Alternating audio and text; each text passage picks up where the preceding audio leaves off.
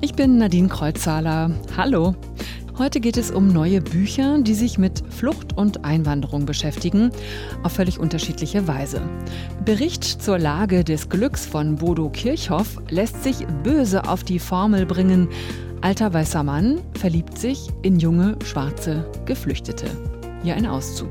Fast von einem Augenblick zum anderen war sie wieder nichts als Abwesenheit, wie sehr sie auch neben mir saß.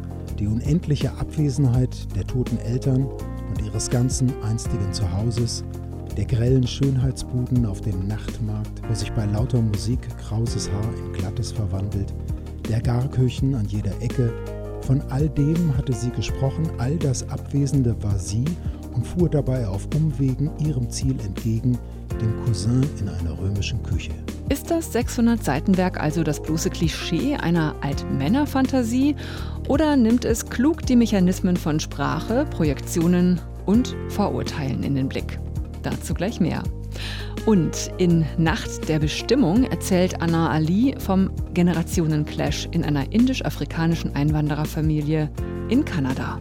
Kanada hat ja dieses Image eines Einwanderungslandes. Und wir lernen, wenn wir diesen Text lesen, mit diesen Figuren sozusagen den Alltag und die Herausforderungen von Menschen, die ein neues Leben anfangen in einem fremden Land kennen. Das sagt der Übersetzer und Verleger Jan Karsten über Nacht der Bestimmung von Anna Ali. Gleich mehr starke Sätze zum Buch und zu seiner Arbeit hier. Starke Sätze. Der Literaturpodcast von Inforadio. Dennis Yücel ist äh, wohl der bekannteste Journalist Deutschlands. Buchautor ist er auch und seit Dienstag ist eine weitere Aufgabe dazugekommen, eine wichtige. Er wurde mit großer Mehrheit in der Frankfurter Paulskirche zum neuen Präsidenten der Schriftstellervereinigung Penn Zentrum Deutschland gewählt. Penn steht dabei für Poets, Essayists und Novelists und ja, der Verband setzt sich natürlich für die Freiheit des Wortes ein. Einfach auch gefragt, ob ich das machen möchte und ich habe nach einiger Überlegung mich dazu entschlossen. Und das, obwohl ich nach meiner Freilassung mir fest vorgenommen hatte, mich nicht auf so eine bestimmte Rolle äh, fixieren zu lassen, so die Rolle äh, als der Journalist, der im Kerker des Kalifen saß. Aber ich habe auch durch diese Erfahrung, die ich jetzt nicht gerne und nicht freiwillig gemacht habe, aber habe ich auch gemerkt, dass man schon ein bisschen darauf achtet, was ich, wenn ich, wenn es um Meinungsfreiheit geht, um Pressefreiheit geht, äh, was ich sage und das bringt eine Verantwortung mit sich. So Dennis Yücel im Interview bei RBB Kultur. In seiner Antrittsrede hat er auch gleich klargemacht, wie er die Freiheit des Wortes definiert und er hat sich dabei auch auf die Debatte um rechte Verlage auf der Frankfurter Buchmesse bezogen. Darauf angesprochen, sagt Yücel. Naja, wir hatten an derselben Stelle in der Paulskirche, wo die PEN-Versammlung dieses Jahr stattfindet, hatten wir vor ein paar Tagen erst die Situation, dass jemand mit hehren Absichten gefordert hat, dass bestimmte Verlage, rechte äh, Verlage von der äh, Buchmesse ausgeschlossen werden. Und ich finde nicht, weil ich diese Verlage besonders gut finden würde, aber das sind so Eingriffe in die Freiheit des Wortes, die ich problematisch finde. Ich habe in meiner Rede auch gesagt, es ist die Aufgabe des PEN meines Erachtens, im Zweifel immer für die Freiheit des Wortes einzutreten auch für die Freiheit des dummen Wortes und auch für die Freiheit der bescheuerten Kunst. Dennis Yücel ist der neue Präsident des Penn-Zentrums Deutschland und er wird sich in dieser Funktion in Zukunft noch zu einigen Debatten zu Wort melden müssen. Schreiben ist Handwerk plus eigener Abgrund. Das eine ohne das andere ist nichts. Das sagt Bodo Kirchhoff über sein Schreiben. Der Schriftsteller aus Frankfurt hat 2016 für seine Novelle Widerfahrenes den Deutschen Buchpreis bekommen. Und die Liebe, das Begehren auch im Alter und der Schmerz, der damit verbunden ist, das sind seine großen Themen. Kirchhoffs neuer Roman heißt Bericht zur Lage des Glücks und darin trifft vereinfacht gesagt ein alter weißer Mann auf eine junge schwarze Frau, die auf der Flucht ist und er verliebt sich in sie. Hm, das klingt ganz schön nach Klischee und auch nach toxischer Männlichkeit und Überlegenheitsgehabe. Meine Kollegin Ute Büsing hat den Roman gelesen und ich frage sie einfach mal, wie steht's denn um diese Gefahren in diesem Buch? Ja, genau mit diesen Gefahren setzt sich Bodo Kirchhoff, klug wie er ist, auseinander. In einem langen Interview auf der Frankfurter Buchmesse hat er das auch nochmal erzählt und bestätigt. Denn sein Roman heißt ja nicht umsonst Bericht, weil der namenlose Ich-Erzähler vor sich und den Lesern einfach wirklich in jeder Zeile Rechenschaft ablegt. Und zwar über sein Begehren und sein Handeln gegenüber der jungen Geflüchteten, die mit ihm im Fiat erst nach Rom und dann nach Mailand aufbricht, aber auch gegenüber der Liebe, die ihn nach zehn gemeinsamen Jahren verlassen hat, weshalb er noch einmal gewissermaßen gemeinsame Schicksalsorte in Kalabrien abklappert und auch gegenüber der Jugendliebe, die schließlich in Afrika, wohin sie ihm gefolgt ist, zur späten Liebe wird. Also ich habe die 600 Seiten während einer Auszeit am Strand gerne und gründlich, weil ich auch ganz viel Zeit hatte, gelesen und ich fand keinen Anlass zur Klage über etwaige Bebilderung von Klischees und Ressentiments. Hm, okay, aber irgendwie stößt mir das ja trotzdem auf. Also hier wird die schöne Schwarze Namenlos ist sie, ja, wird sie nicht instrumentalisiert und zur bloßen Projektionsfläche gemacht? Ja, das haben Kolleginnen und Kollegen durchaus Bodo Kirchhoff vorgeworfen. Ich finde nicht. Denn die Anlage dieses Berichts ist ja schon an sich, wie ich eben ausgeführt habe, eine Hinterfragehaltung. Mhm. Im Übrigen rekurriert Kirchhoff mehrfach auf die Lage der Flüchtlinge im Mittelmeerraum und auf bewaffnete Grenzkonflikte in Afrika, die dann schließlich zu Flucht und Vertreibung führen. Im Mittelpunkt des Romans steht auch etwas ganz anderes, nämlich etwas Mystisches, weil nämlich die junge Afrikanerin auf allen Fotos, die von ihr gemacht werden, nicht als solche erkennbar ist.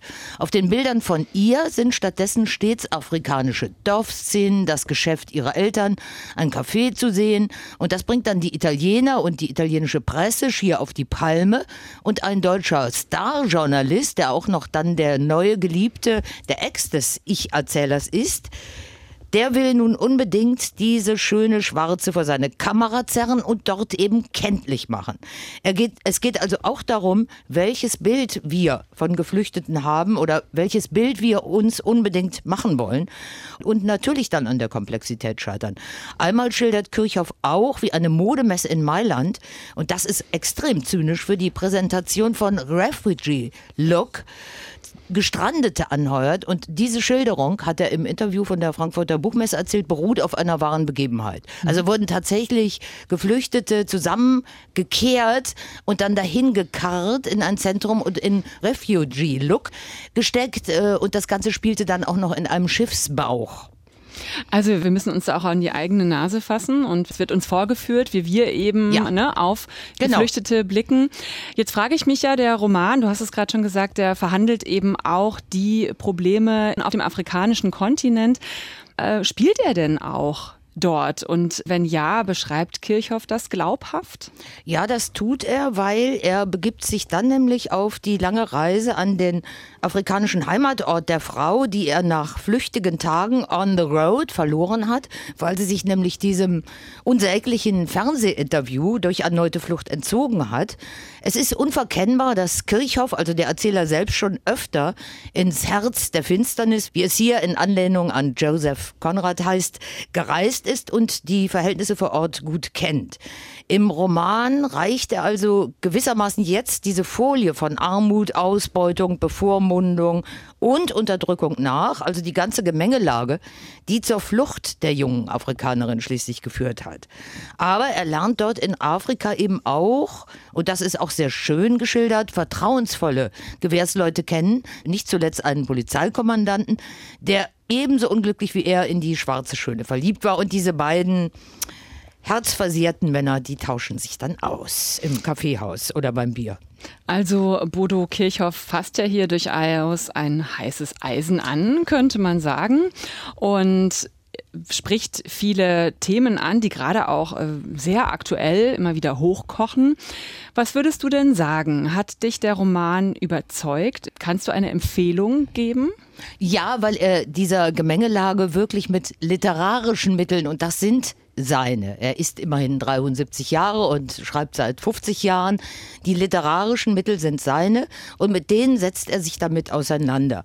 Und ich fand dann doch für alle von uns, die wir immer wieder mit der Flüchtigkeit oder dem Scheitern des Glücks konfrontiert sind oder uns damit auseinandersetzen müssen, das sind ja die meisten Menschen eigentlich, finden in diesem Bericht viele Anhaltspunkte und die dann weit über den Schwarz-Weiß- oder Arm-Reich-Gegensatz, um den es viel mehr geht, hinaus uns den eigenen Irrungen und Wirrungen noch einmal zu stellen ist vielleicht etwas, was sich auch aus dem Lesen dieses Buches ergeben könnte. Und das ist doch was, auch wenn die Lesezeit wirklich sehr, sehr üppig kalkuliert werden muss. 600 Seiten immerhin, über 600 Seiten, also ein dickes Buch, ein komplexes Buch. Vielen Dank, Ute.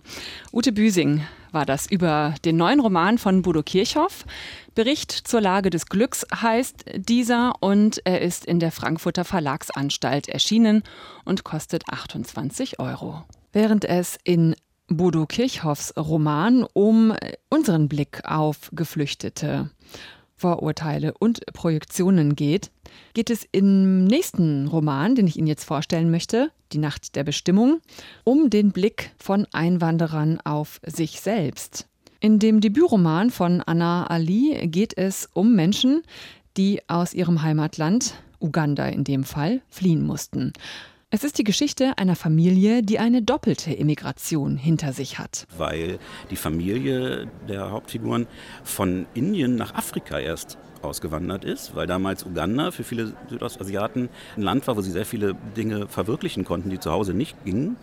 Und die wurden dann in den 70er Jahren aber von dem Diktator vertrieben aus dem Land und sind dann nach Europa teilweise geflüchtet und eben sehr viele dann auch nach Kanada, weil Trudeau, der Vater damals dann die Menschen willkommen geheißen hat und aufgenommen hat und ihnen dann eine Zukunft in Kanada gegeben hat. Sagt Jan Karsten, Übersetzer und gleichzeitig auch der Verleger von Nacht der Bestimmung. Der Roman erzählt von einer dreiköpfigen Familie. Der Vater Mansur steht unter dem ständigen Druck, etwas leisten zu müssen, sich vollständig ans neue Land anzupassen und unbedingt an die früheren Erfolge seiner Familie. Sein Vater hatte dort ein erfolgreiches Unternehmen aufgebaut in Uganda anknüpfen zu müssen. Der Geist seines verstorbenen, gewalttätigen Vaters verspottet und verfolgt ihn. Ständig macht Mansur neue Schulden für immer wieder neue Geschäftsideen. Mansur schlägt seinen Sohn Archiv zwar nicht, aber er gibt den unbedingten Leistungsdruck an ihn weiter. Als Archiv Interesse für Poesie und Literatur entwickelt, treibt Mansur es ihm auf brutale Weise, nicht körperlich, sondern eher erziehungstechnisch, aus. Ja, und zwingt ihn quasi in eine Laufbahn als Topmanager. In der ist Archiv zwar erfolgreich, aber unglücklich. Und so bestimmen Abneigung, Wut und Entfremdung Archivs Verhältnis zum Vater im Erwachsenenleben. Zuneigung, Liebe und Sorge dagegen bestimmen das Verhältnis zur Mutter. Diese wiederum geht völlig in ismailitisch-islamischen Ritualen, Gemeindetreffen und Gottesdiensten auf. Sie sehnt sich nach ihrem Sohn, der mehrere Flugstunden von Calgary entfernt in Toronto lebt, und versteht ihn doch oft nicht, allein schon rein sprachlich. Ihr Englisch ist gut, aber manchmal fällt es ihr schwer, ihm zu folgen, nicht nur wegen der Wörter, die er benutzt, sondern auch wegen seines kanadischen Akzents. Als käme er aus einem anderen Land, aber das ist natürlich Quatsch. Manchmal muss sie sich seine Worte zusammenreimen.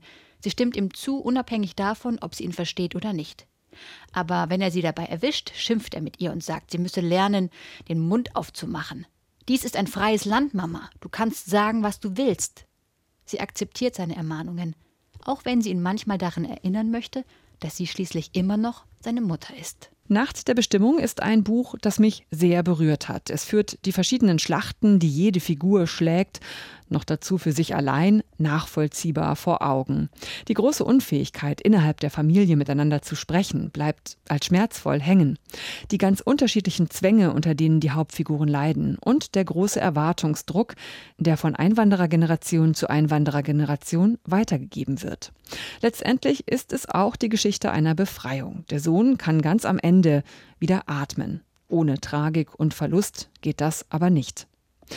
Was war für den Übersetzer Jan Karsten die besondere Herausforderung? Die Herausforderung war tatsächlich eher bei dem muslimischen Hintergrund, dass da eben Riten und Dinge beschrieben wurden, die uns vorher nicht so geläufig waren. Das heißt, wir haben eine Menge gelernt bei dem Buch und das ist eben auch einer der, der, großen Stärken dieses Buches, dass man auf eine ganz beiläufige Art und Weise sehr viel über die, ich sag mal, die muslimische Alltagsglaubenskultur lernt.